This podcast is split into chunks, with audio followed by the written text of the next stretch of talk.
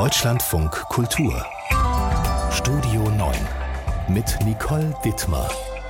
Guten Tag und zu Gast ist der Politikwissenschaftler von der Freien Uni Berlin, Thorsten Faas. Willkommen im Studio, Herr Faas. Grüße Sie, hallo. Und wenn Sie im Studio sind, dann wissen eigentlich die meisten Bescheid, dass irgendwo gewählt wird. das ist auch morgen wieder so. Reden wir natürlich drüber in dieser Sendung. Aber ich muss Sie erst was ganz anderes fragen. 20. Spieltag, Fußball-Bundesliga. Werden Sie heute Abend Union Berlin in Leipzig die, Traum, die Daumen drücken? Teilweise würde ich sagen.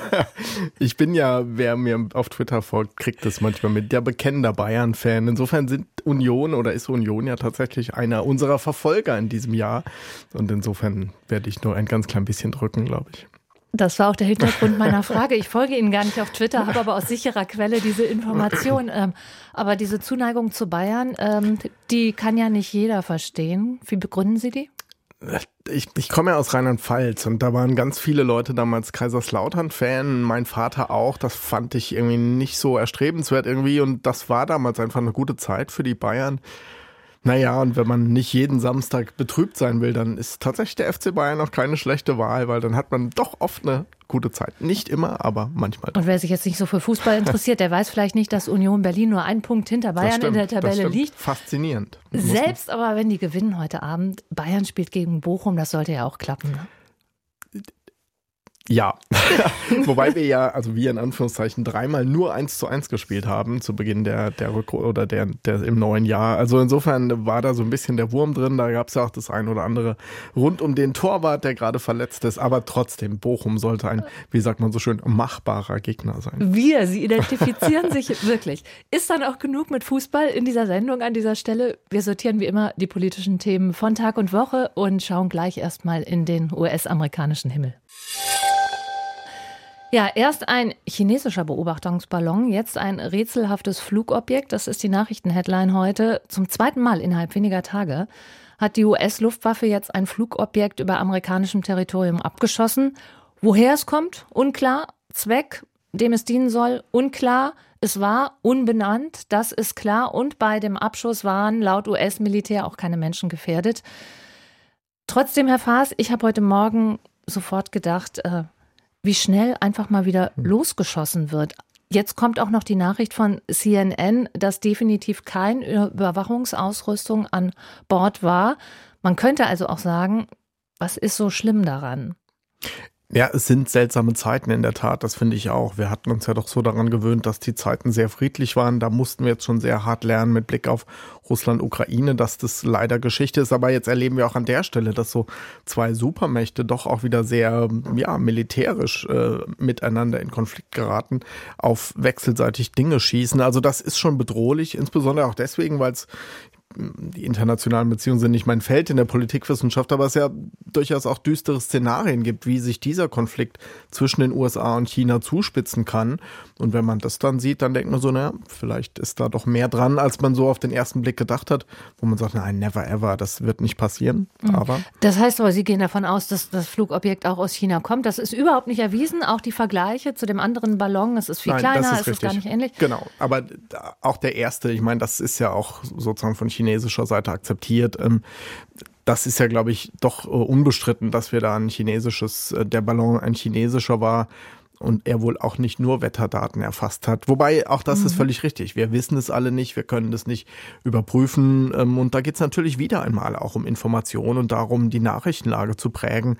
Also insofern völlig richtig. Äh, eigentlich viel mehr Vorsicht angesagt, als man manchmal so im öffentlichen Raum ähm, erkennen kann. Ja, vor allem in den USA würde man jetzt denken. Also da würde ich, ich habe jetzt noch nicht das komplett verfolgt, auch wie die mhm. amerikanischen Medien da im Moment sind, aber da ist das Narrativ ja wahrscheinlich ganz genau das, dass es wieder China ist, auch wenn man noch nicht sagen kann, aber dass da wieder diskutiert wird. Hm. Und wenn man sich überlegt, wie aus so einer Kleinigkeit möglicherweise auch ein Riesenkonflikt eskalieren kann, dann, dann, dann kann man doch die Frage stellen, ob es jetzt nicht vielleicht spätestens an der Zeit hm. wäre, nochmal äh, Gespräch zu suchen, nachdem Blinken auch beim letzten Mal der Außenminister seinen Besuch erstmal abgesagt hat. Ja, an der Stelle wäre ich tatsächlich nicht ganz so pessimistisch. Also wir haben ja auch viele, viele Jahre, Jahrzehnte Kalten Krieg äh, überstanden, weil dann doch irgendwo immer Gesprächsfäden noch da waren und Kanäle. Aber richtig ist natürlich, und das macht die Situation auch so schwer einzuschätzen von außen, dass das gerade wenige Tage vor dem Besuch von Blinken in China passiert ist, das erste Vorkommnis, er dann diesen Besuch zurückgezogen hat, wo man ja eigentlich gerade hoffte, dass man sich doch wieder so ein Stück weit annähernd. Das ist schon alles sehr, sehr unübersichtlich. Ähm, zugleich hat man ja offenkundig versucht, von amerikanischer Seite äh, China zu kontaktieren was bei diesem Ballon los war, was man von chinesischer Seite nicht akzeptiert hat. Also da knirscht schon ganz erheblich und das sind die beiden Supermächte, die aktuell die Weltpolitik prägen. Das erleben wir an vielen Stellen. Insofern ist es nicht nur für die beiden Länder, sondern tatsächlich für die ganze Welt uns alle höchst relevant, was da mhm. passiert. Offizielle Begründung ist jetzt auch, äh, dass es abgeschossen wurde, auch weil es möglicherweise hätte den zivilen Luftverkehr stören können, weil es viel niedriger geflogen ist. So genau, kann also, man es vielleicht noch begründen. Ne?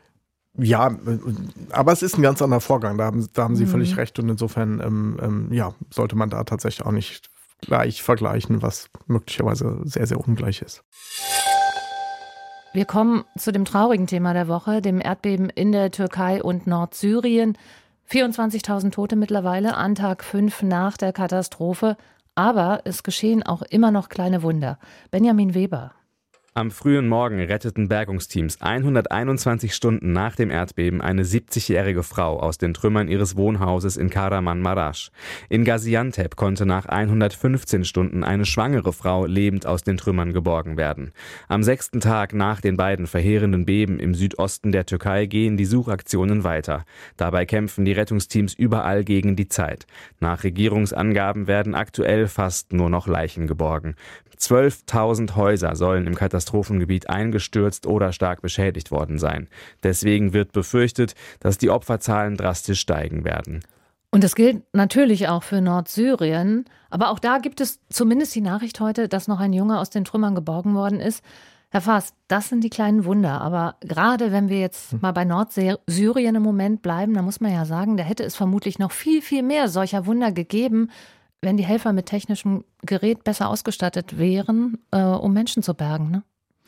Ja, absolut. Das zeigt diese Katastrophe auch im Vergleich zu anderen Katastrophen natürlich nochmal sehr, sehr deutlich, dass wie unterschiedlich Gesellschaften auch auf sowas vorbereitet sind. Und gerade auch der Vergleich Türkei-Syrien zeigt natürlich nochmal, dass die Situation in Syrien, die Kriege, die in, innenpolitischen Konflikte, die bürgerkriegsartigen Zustände, wie, wie schwer das gerade auch in so einer Situation wiegt, wenn man nicht dahin kommt, wenn da auch politische Interessen selbst in so einer Situation nochmal mit hineinspielen.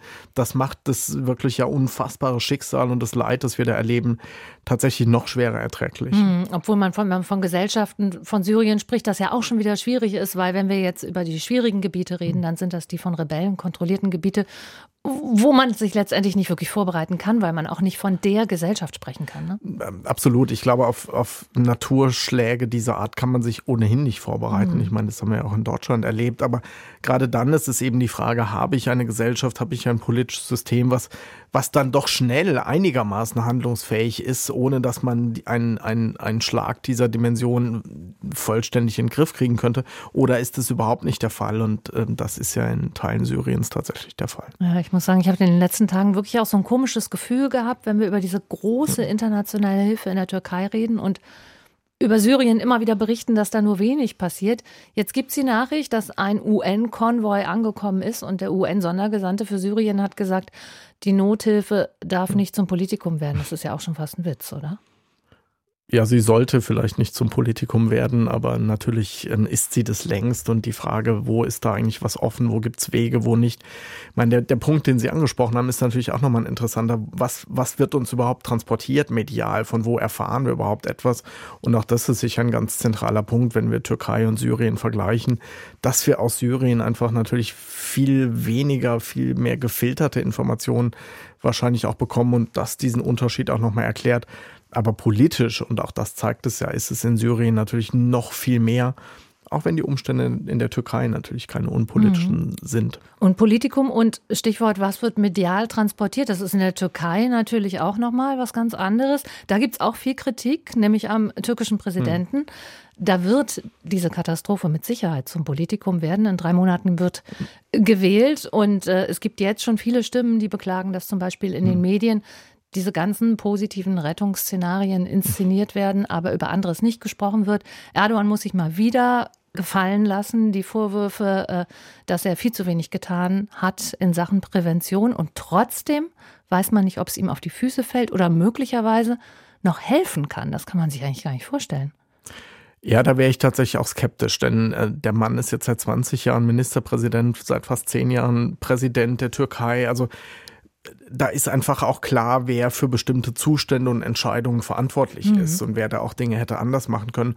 Natürlich kann man sagen, äh, ist, ist, ist die Freiheit des Mediensystems vielleicht anders geringer, als, als das in anderen Demokratien der Fall ist, aber trotzdem, da sind jetzt so viele Menschen auch ganz unmittelbar betroffen. Und, und das erzählt sich ja auch weiter, was da los ist, dass, glaube ich, ähm, eine Situation wie diese einerseits ein Land zusammenschweißt, aber zugleich für einen politisch Verantwortlichen wirklich höchst, höchst heikel ist. Und insofern ähm, sehe ich nicht wirklich, wie ihm das am Ende politisch nutzen könnte. Das heißt, Sie glauben, dass ihm diese Katastrophe im Zweifel eher auf die Füße fällt? Ja, es gibt ja, also schauen Sie in den USA, George Bush damals, Hurricane Katrina, also äh, auch Naturkatastrophen, wo man sagt, dafür ist niemand als Politiker verantwortlich im Sinne von, das ist verursacht von der Person, ist die Frage des Umgangs etwas, was politisch sehr, sehr heikel ist und wo dann, wenn der Eindruck entsteht, da sind Fehler gemacht worden, da ist vielleicht sogar was vertuscht worden, dann wird's wirklich immer sehr, sehr heikel. Das gilt in Demokratien, aber ich würde auch sagen, dass das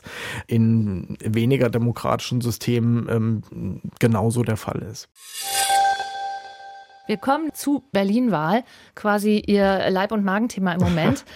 Ja, Berlin versucht es morgen dann also nochmal, hat beim letzten Mal nicht ganz so gut geklappt. Viele Menschen, zu lange Schlangen, zu wenig Wahllokale und dann ging auch mancherorts noch die Wahlzettel aus. Es war alles ein großes Durcheinander.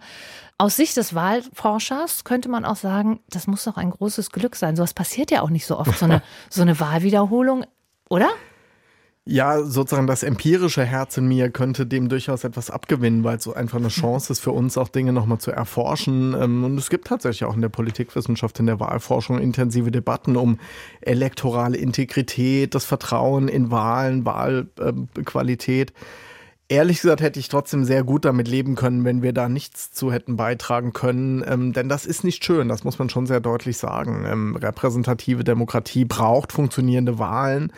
Und wenn die nicht gegeben sind, dann ist es schon mehr als so eine Petitesse. Vor allem auch, wenn man durch Berlin geht, sieht man das, äh, geht, sieht man das ja auch, weil wir ja durchaus politische Kräfte haben, die diese Erzählungen auch befeuern. Die sagen, dem kann man alles nicht vertrauen, das klappt doch alles nicht. Die machen da oben eh, was sie wollen. Also das passiert ja nicht im luftleeren Raum. Und deswegen muss man das schon sehr, sehr ernst nehmen, mhm. tatsächlich, was da passiert. Gerade weil wir sowieso so oft über Berlin und das Chaos reden und all die Dinge, die nicht funktionieren, vermeintlich. Ja, da könnte man fast ironischerweise sagen, das ist dann wieder okay, weil man sagen, ja gut, das hat jetzt gar nichts mit Wahl und irgendwie Wahlklau, Wahl, das ist halt Berlin. Wobei ehrlicherweise. Naja, Verwaltung spielt jetzt auch eine Rolle im, nee, im absolut, Wahlkampf, ne? natürlich. Ne? Also ich meine, auch das sieht man natürlich sehr stark, dass Wahl einfach auch viel Orga und viel Verwaltung ist und auch ganz viel Ehrenamt erfordert. Auch das darf man nicht vergessen. Ne, wir haben zweieinhalbtausend Wahllokale, da braucht es viele Helferinnen und Helfer. Die bezahlt man dieses Mal deutlich besser als beim letzten Mal, also versucht es auch attraktiver zu machen. Aber trotzdem, das ist alles keine Selbstverständlichkeit, dass das funktioniert, dass Millionen Menschen ihre Stimme abgeben. Aber trotzdem muss es funktionieren und man kann nur hoffen, ich wäre aber auch einigermaßen optimistisch, dass es, dass es morgen doch klappt. Das wäre meine Frage gewesen, dann haben wir die auch direkt abgehakt und kommen jetzt dazu, wie es ausgehen könnte. Mhm. Ein Wahlforscher, wenn nicht ein Wahlforscher, wer weiß es dann? Also Sie müssten uns jetzt so ein bisschen äh, die Tendenz geben, obwohl wir natürlich von mhm. den Umfragen schon wissen, CDU ja. liegt im Moment vorne. Erstaunlicherweise find, vielleicht sogar. Ja, das stimmt. Ähm, wobei das auch so ein bisschen was mit Bundestrend sicher zu tun hat. Und ehrlicherweise müsste ein Wahlforscher, und das werde ich jetzt auch tun, sagen, man weiß es nicht so genau, weil es einfach sehr, sehr viele Unbekannte gibt. Das fängt bei der Wahlbeteiligung an.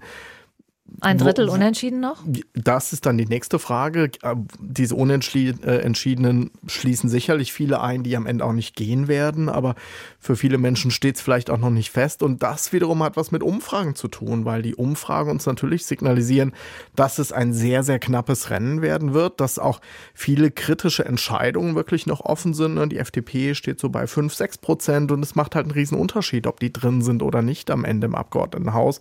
Liegt die SPD vor den Grünen? Oder umgekehrt, für die Frage der regierenden Bürgermeisterin auch nicht ganz trivial als Frage.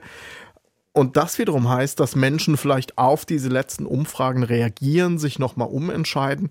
Also ich fürchte, ehrlicherweise muss man wirklich sagen, es ist knapp, es steht einiges auf dem Spiel, aber es ist wirklich hochspannend und es wäre nicht seriös jetzt zu sagen, man weiß heute schon, was da morgen passiert. Mhm. Aber vielleicht können wir noch ein paar Worte über Kai Wegner äh, sprechen.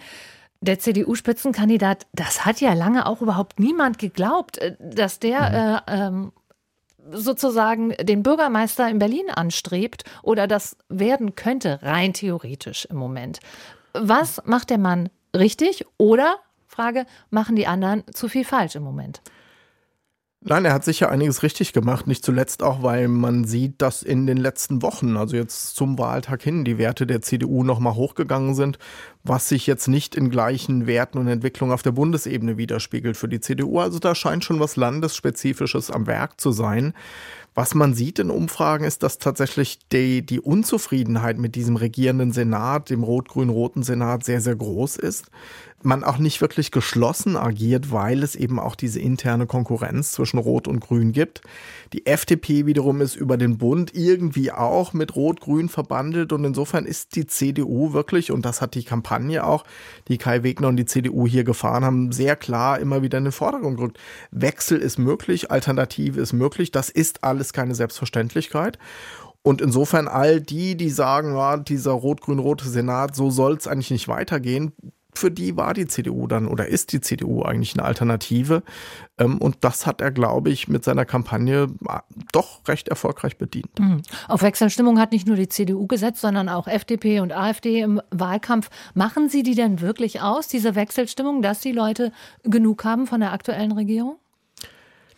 Es gab mal eine Bundestagswahl, da hieß es, es habe so resignative Wechselstimmung gegeben. Und das sollte so ein bisschen zum Ausdruck bringen, dass, dass jetzt weder für Regierung noch Opposition so richtige Euphorie da ist. Also insofern, was man in Umfragen schon auch sieht, ist, dass man insgesamt mit Berliner Politik jetzt nicht maßlos zufrieden oder äh, euphorisch gestimmt ist, sondern dass es so eine allgemeine Unzufriedenheit, wir sprachen ja eben schon so ein bisschen darüber, funktioniert diese Stadt überhaupt, dass diese Art von, von Wahrnehmungen und und, und äh, Stereotypen ein Stück weit auch tatsächlich weit verbreitet sind.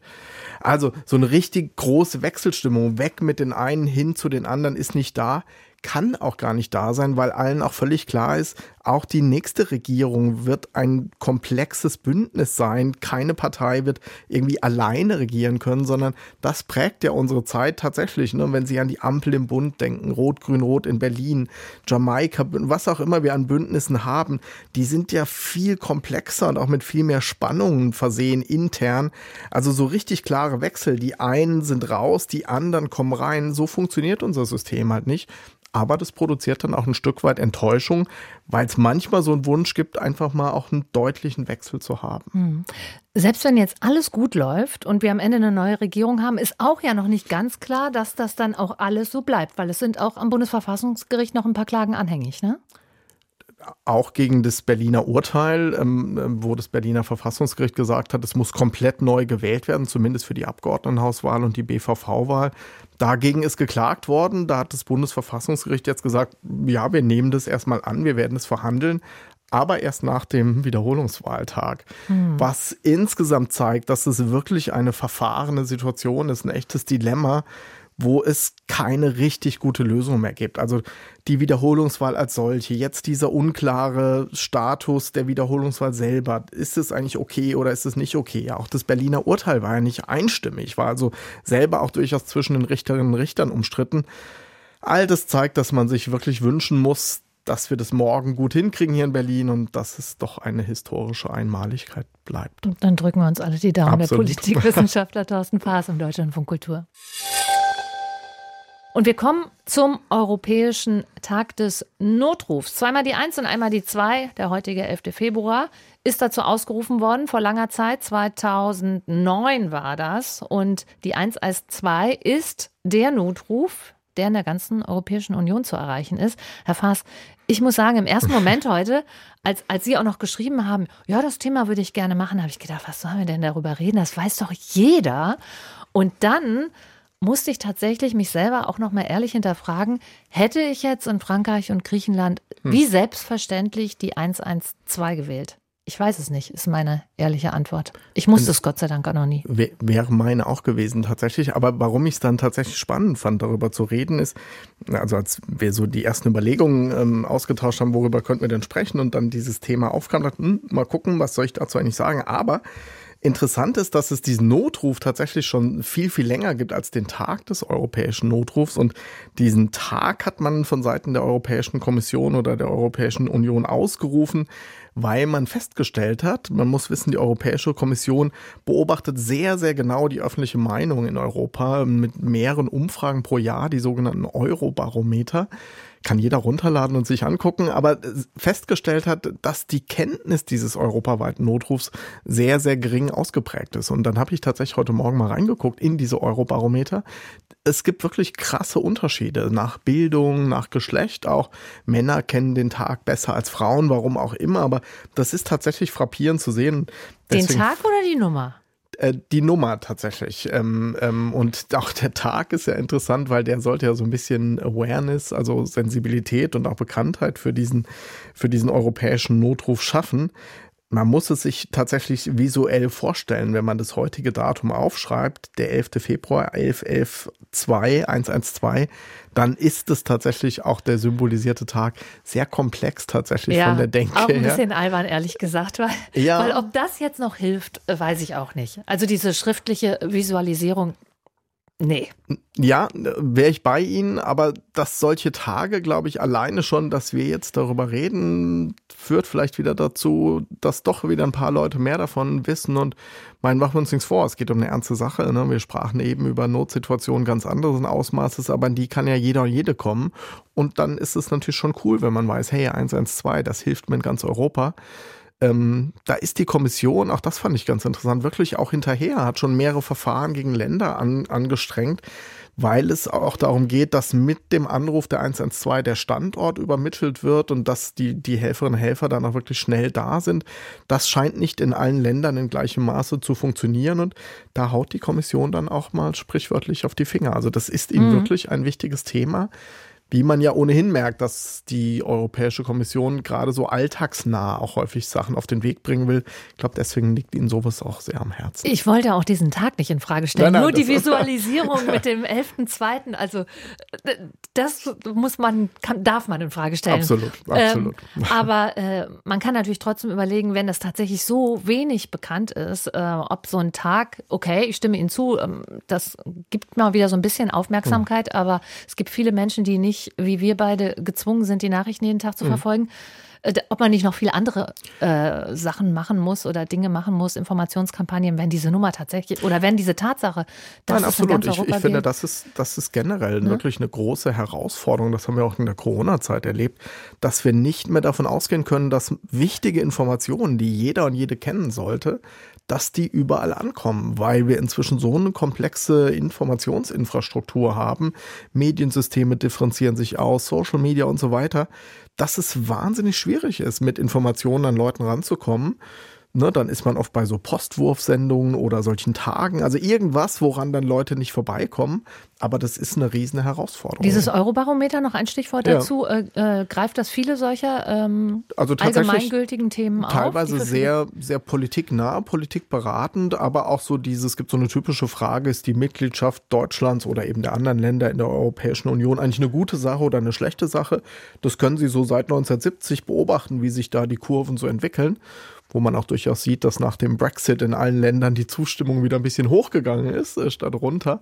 Also insofern ist es einerseits so eine Art Dauerbeobachtung des Zustands der Europäischen Union aus Sicht der Bevölkerung, aber tatsächlich auch so ein politikberatendes Instrument und sehr schön an der Stelle auch für Wissenschaft und Öffentlichkeit. Jeder kann es nutzen und einsehen, also auch eigentlich was sehr Transparentes. Und zum Schluss sagen wir nochmal 112, also für ganz Europa gültig. Absolut. Wir haben ja am Anfang schon der Sendung schon gelernt, äh, warum Sie Bayern München gut finden. Jetzt kommen wir zu dieser Rubrik Guilty Pleasure, obwohl es ist in dem Fall nicht so richtig Guilty Pleasure, sondern slash, das gehört nicht ins Feuilleton. Und da ist Ihnen Super Bowl eingefallen, mhm. das Finale der National Football League. das morgen Nacht in den USA stattfindet, da sagen HörerInnen, Herr Faas, ich höre das quasi schon, die sagen, das interessiert mich so überhaupt nicht. Warum also müssen wir darüber reden? Naja, es ist eines der größten Einzel- oder eigentlich das größte Einzelsportereignis der Welt. Rund eine Milliarde Leute werden ja, zuschauen. Also insofern ist es interessant, dass wir das in Deutschland eher so bestenfalls mit so müden Lächeln wahrnehmen oder überhaupt nicht wahrnehmen, weil es ist nicht nur in den USA, da ist es wirklich ein, ein, ein biggest thing, aber auch weltweit wirklich eine große Sache. Ich persönlich finde es immer ganz spannend. Ähm, ich, ich habe tatsächlich mal ein Jahr in den USA gelebt, ähm, äh, die 11. Klasse dort gemacht, 92, 93 und damals sind die Dallas Cowboys, manche würden sagen, das ist so ähnlich wie der FC Bayern, äh, nur im American Football. Die waren ganz lange nicht äh, Super Bowl-Sieger ähm, gewesen und 93 haben sie es dann mal wieder geschafft. Und die Stadt damals so zu erleben in dem Freudentaumel, das war schon sehr faszinierend. Und überhaupt, das ist wirklich, äh, Football ist auf allen Ebenen der amerikanischen Gesellschaft, in der Highschool, im College oder eben dann auch im Profi-Football, das ist einfach ein Thema für alle und jeden. Und insofern sollte man sich dafür auch interessieren. Ich habe das in Ansätzen, wir haben vor dieser Sendung schon mal ge gesprochen, in den 90ern, genau in dieser Zeit, nämlich wo Sie in den USA ja. waren, war ich äh, bei einem anderen Sender an der Sportredaktion beim Fernsehen und habe das da alles miterlebt bei dem Kollegen, der das begleitet hat, tagelang vorbereitet. Und der hat ähnlich wie Sie mir das versucht zu erklären und diese Begeisterung. Aber dass das in den USA äh, so eine Riesenbegeisterung auslöst und auch in der Welt, das ist ja schon verwunderlich. Man könnte jetzt sagen, meistgesehenes Ereignis, naja, das liegt ja auch daran, dass allein die USA schon so viele Menschen hat, ne?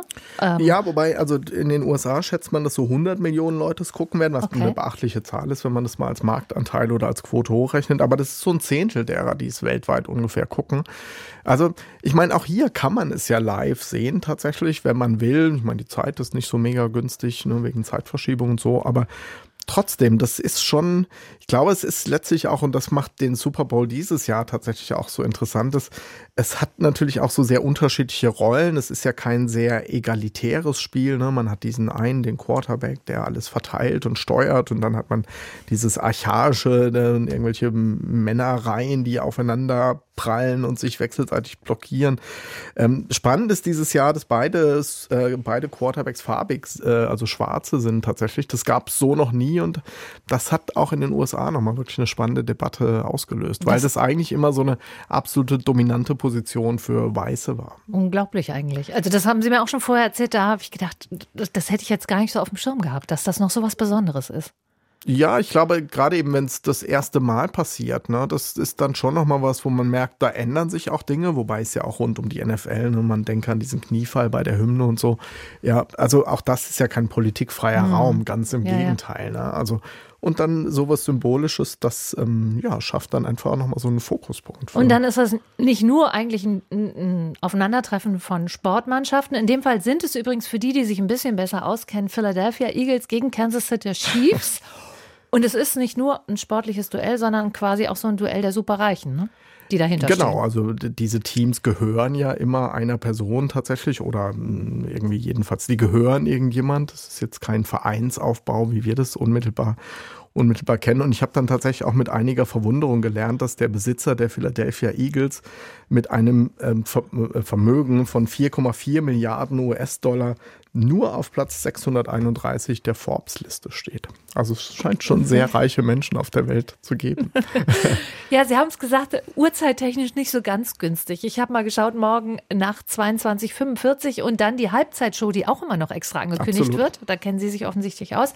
0.30 Uhr, tun Sie sich das an? Ja, ich habe ja vermutlich einen langen Abend morgen vor mir wegen Wiederholungswahl Berlin und so. Und dann könnte es sein, dass ich den Abend äh, mit, mit der Halbzeitshow, ich glaube Rihanna dieses Mal dabei, 30 Sekunden Werbung kosten 7 Millionen Dollar. Auch das ist ja immer sowas, wer platziert da eigentlich Werbung? Ich glaube, ich werde mal kurz reinschauen. Und wenn Sie sich jetzt wundern, dass der Politikwissenschaftler Thorsten Faas darüber gesprochen hat, wir haben ihn gefragt, was gehört nicht ins Feuilleton, was ihm dazu einfällt. Und diese Mittagssendung geht auch schon wieder zu Ende. Bei mir ist noch der Politikwissenschaftler Thorsten Faas. Ja, und Sie, äh, nehme ich an, atmen heute noch einmal durch vor diesem langen Tag morgen, über den wir gesprochen haben. Wie läuft das bei Ihnen so ab? Berlin-Wahl als Politikwissenschaftler? Eigentlich passiert ja so richtig erst was abends, ne? Ja, man kriegt tagsüber mal so Zwischenstände der Wahlbeteiligung, die teilt die Landeswahlleitung ja mit, die sind ganz spannend, aber tatsächlich merkt man, dass dann so ab 16, 17 Uhr das so ein wenig anzieht. Ich werde morgen bei den Kollegen von, von Phoenix und beim RBB sein, da geht's dann auch so 17, 16 Uhr sowas los und dann wird's ein langer Abend, ähm, weil es ja echt super knapp werden kann, auch an den Abenden sich nochmal wirklich Dinge ja ändern können, alles sehr dynamisch. Also ist schon sehr spannend für einen Wahlforscher, das will ich nicht verhehlen. Und in der Nacht dann Football, wie Absolut. wir eben gehört haben. Dann wünsche ich Ihnen viel Spaß für den morgigen Tag und vor allem viel Kraft. Vielen und Dank. Sag danke fürs Sein. Sehr, sehr gerne.